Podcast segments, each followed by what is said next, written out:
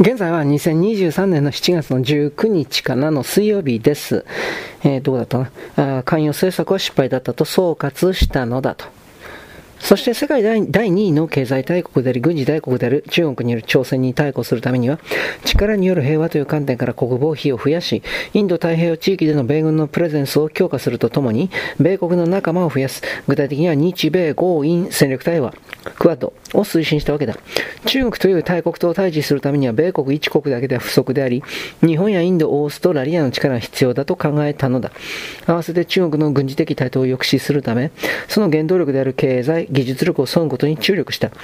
中国人の産業スパイ取締りや中国通信機器の締め出し、そしてハイテク製品への関税に代表される米中貿易戦争の発動だ。この米国の対中政策にこうして日本でも岸田政権のもと、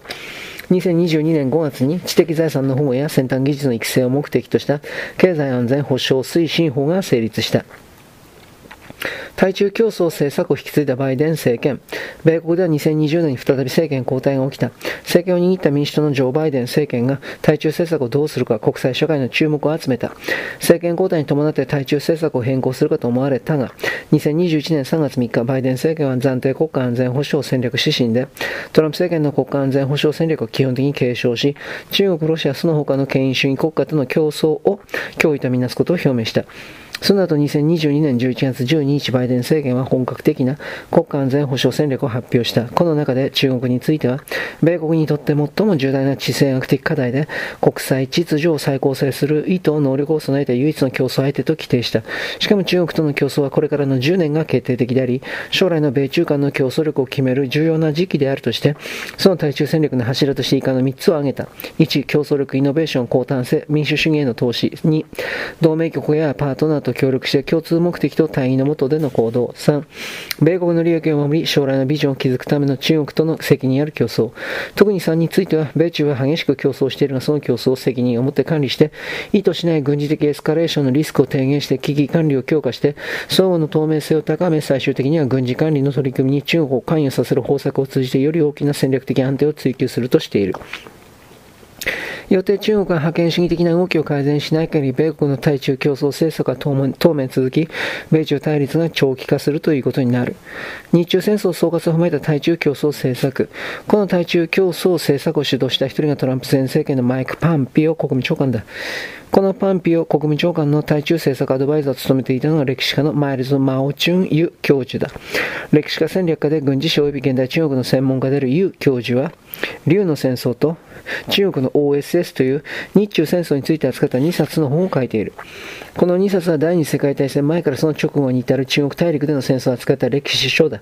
前前者は日中戦争当時、米国、イギリスなどの連合国軍がどのような対中軍事作戦を行ったのかを機密文書などを使って明らかにしたものだ。米国における最新の日中戦争研究と言えよう。後者は戦時中から戦後にかけて中国大陸において米国をはじめとするインテリジェンス機関がどのような秘密工作を行ったかを明らかにしたものだ。OSS は戦力情報局の略称でスパイ活動、インテリジェンス活動のために1942年に設置された米統合参謀本部の一部局のことであり、現在の中央情報局 CIA の前身にあたる。パンピオ国務長官は対中政策を転換させるにあたって、戦前の日中戦争や中国でのインテリジェンス活動に詳しい歴史家戦略家のユウ教授に助言を求めていたということになる。2020年8月3日付、毎日オンラインも次のように報じた。米中関係が悪化する中で、パンピオ米国務長官のブレーンと報じられた中国系米国人研究者マイルズ・ユ氏への風当たりが中国内で強まっている。裏切り者を表すカンカンなどと批判されているほか、中国のインターネット上では7月末、母国の高校で毎年トップの成績を収めた生徒の氏名を刻んだ石碑からユ氏の名前を削り取る動画が、えー、回覧された。中国内陸部の重慶で育ったユ氏は、天山市、天津市の名門、南海大学を卒業後、1985年に米国に渡り、カリフォルニア州立大学で博士号を取得。その後94年から米海軍士官学校で軍事史などを教えた。現在はトランプ政権の対中政策立案の重要な部分になっており、ユ氏のインタビューを掲載した6月の米国ワシントンタイムズ紙によると、ポンペオ氏の執務室から数歩しか離れていない場所で勤務しているという。当然のことながら、このユ教授による最新の日中戦争、中国大陸でのインテリジェンス研究は、決して過去のことだけを論じているのではない。対中競争政策に転じた米国が今後中国と対峙する上で何を考え何を重視するべきなのかを示唆する。過去の歴史、特に過去の失敗に学ぶことで、米国として今後、中国にいかに対峙していかに勝利を収めるのかを考察しているのはこの2冊の本だ。有教授のこの2冊の本を分析すれば、米国の対中競争政策がどのような歴史認識を踏まえているか、わかるかもしれない。なぜ米国が中国を失ったのか5つのポイント。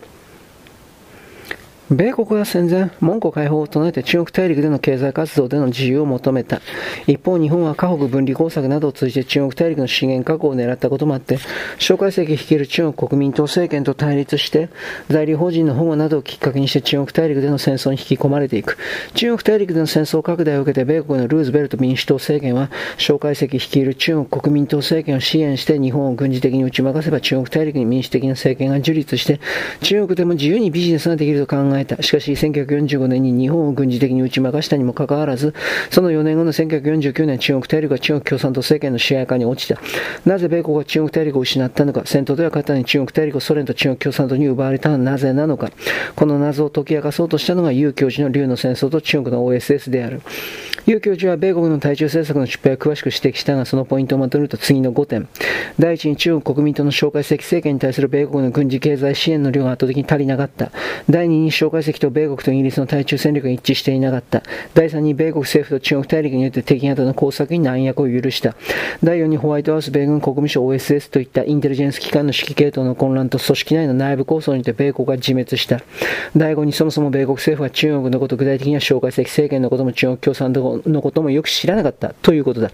当時、米国にはまともな情報機関は存在せず、中国に関する情報は太平洋問題調査会といった民間シンクタンクに依存していたのだ。しかもこの太平洋問題調査会がソ連と米国共産党の強い影響を受けてきたことが第二次世界大戦後判明している。はい、ここまでよろしく。ごきげんよう。